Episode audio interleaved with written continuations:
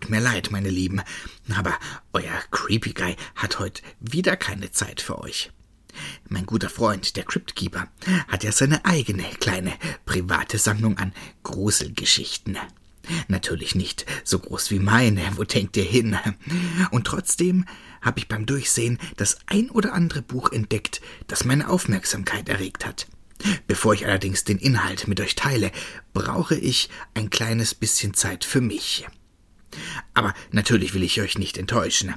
Deswegen heute wieder ein Gastbeitrag von meinem guten Freund Nachtmar TV. Diese Geschichte spielt wieder in der Konstantinstraße 13 und nennt sich Die Entschädigung.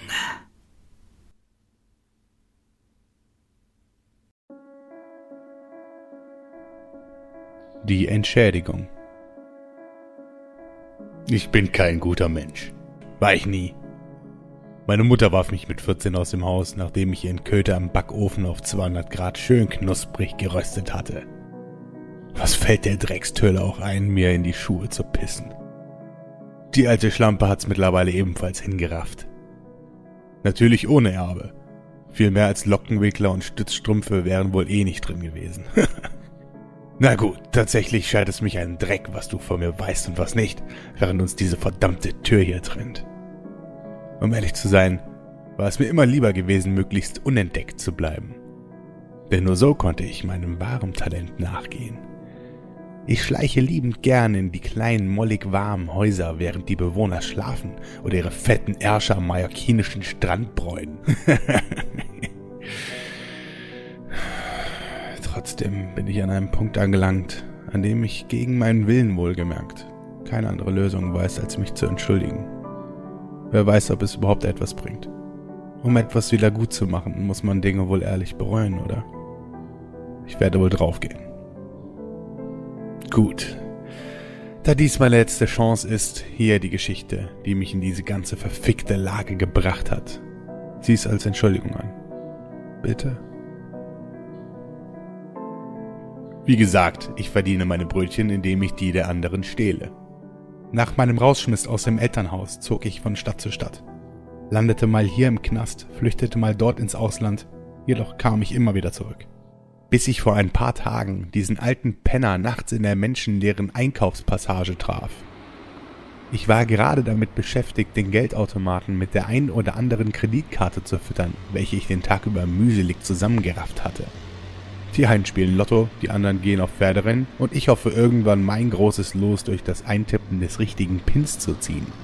Tatsächlich gehe ich genauso vor wie beim Lottospielen. Ich setze jedes Mal auf die gleichen Zahlen. Ach, was wäre das Leben ohne seine Schrullen? Dort saß also dieser stinkende Sack von Mensch und lachte mich aus, während ich Karte für Karte in den Automat schob, um sie wütend über die weiteren Nieten wie Spielkarten durch die Passage zu werfen. Ich schnipste ihm eine Karte in den Schoß. Versuch du doch dein Glück. Vielleicht reicht's für eine Dusche, rief ich ihm zu. Doch er lachte nur weiter. Also packte ich ihn mir. Aber bevor ich seine hässliche Visage zu Brei schlagen konnte, keuchte sein stinkender Atem mir etwas entgegen, was mich verdutzt zögern ließ. Konstantinstraße, keuchte seine heisere und beinahe schon fiepsige Stimme. Was? Ich musste tatsächlich über den Mut dieses alten Knaben grinsen. Konstantinstraße Nummer 13. Ich hatte keine Ahnung, worauf er hinaus wollte, also schüttelte ich ihm an Kragen. Hey, hey, ist ja schon gut. Du bist neu hier, was? das Haus wird saniert. Rohbruch. Die Mieter wurden kurzfristig umgesiedelt. Doch ihre Sachen haben sie für die Versicherung dagelassen. Schmuck, teure Fernsehgeräte. Du brauchst es dir nur zu holen. Willst du mich verarschen? Ich schlug ihm mit der flachen Hand ins Gesicht. Was soll ich mit rostigem Schmuck und nassen Elektrogeräten? Zu meiner Überraschung stieß mich der Alte von sich ab. Mit so einer Kraft hätte ich bei weitem nicht gerechnet. Er stützte sich auf und lehnte seinen Buckel an die Hausfassade. Du Dummbeutel! Überflutete Wohnung gibt es nur in Hollywood. Die Wände sind es, die den Bewohnern Ärger machen. Nasse Wände bringen Schimmel, Schleim und Gestank. ich rümpfte die Nase, als ich der Alte bei diesen Worten über die Lippen leckte. Na aber gut, mach wonach dir ist. Er setzte sich wieder hin und schloss die Augen. Ich überlegte kurz. Was hatte ich zu verlieren? Wieso sollte ich dir glauben? Und wo ist der Haken? Was springt für dich dabei heraus?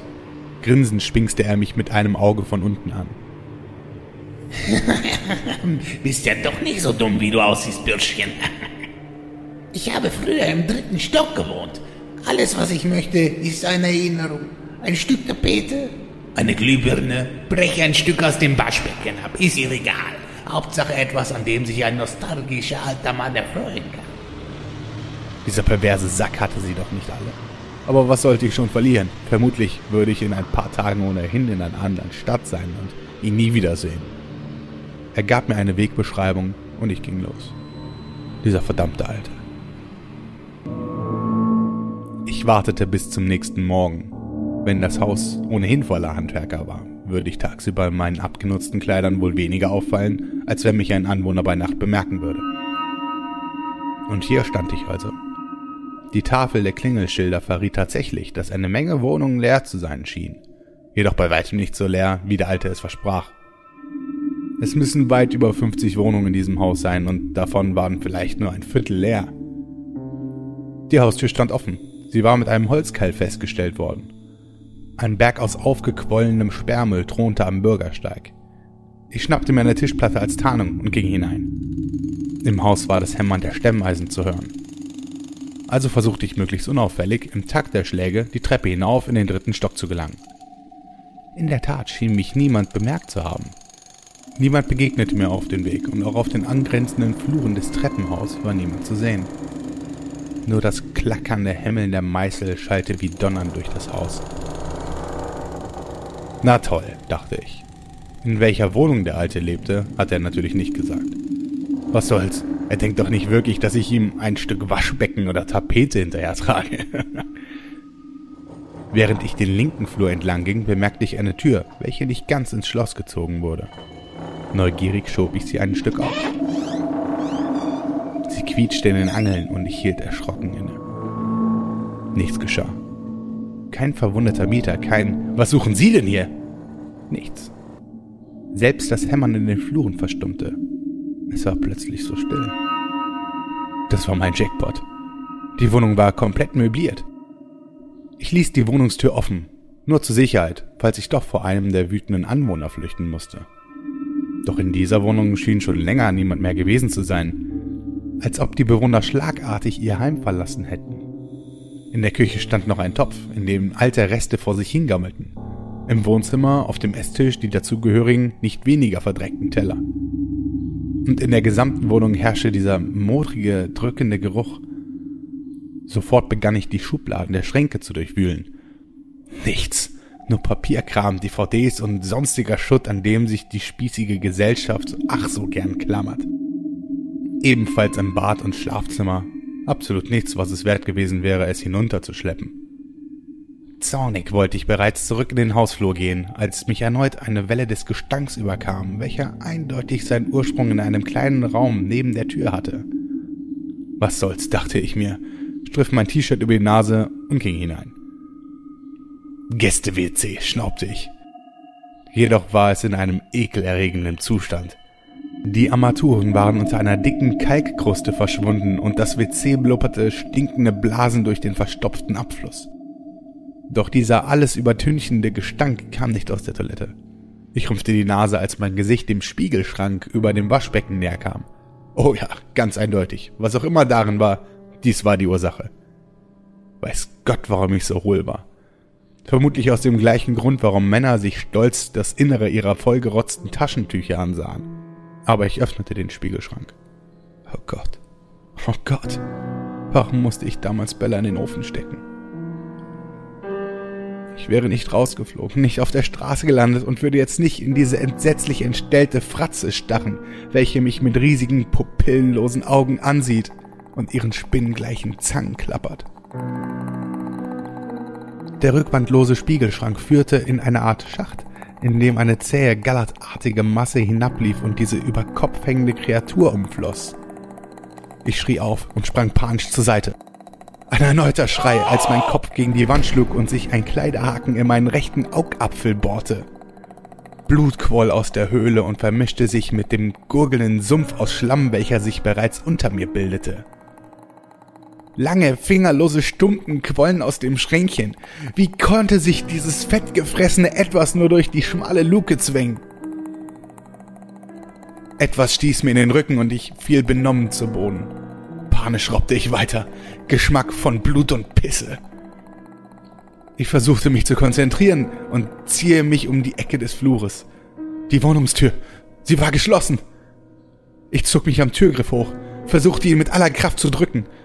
Doch er war wie aus Stein, als hätte jemand von der anderen Seite eine Stuhllehne davor geschoben.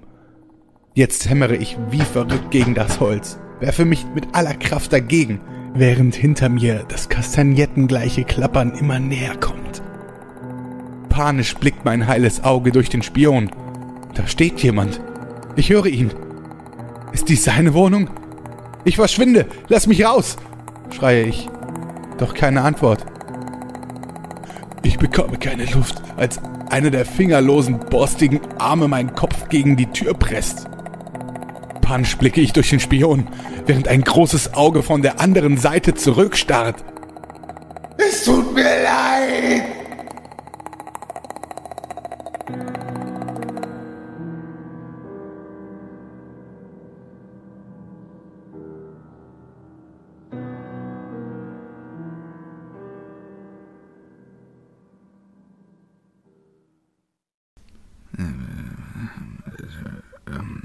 Oh, ihr seid ja schon wieder da. Ich bin sehr vertieft in den Büchern. Wirklich äußerst interessant. Aber ich habe jetzt auch keine, keine Zeit für euch. Wir hören uns bestimmt. Und ihr wisst ja schließlich, immer schön gruseln.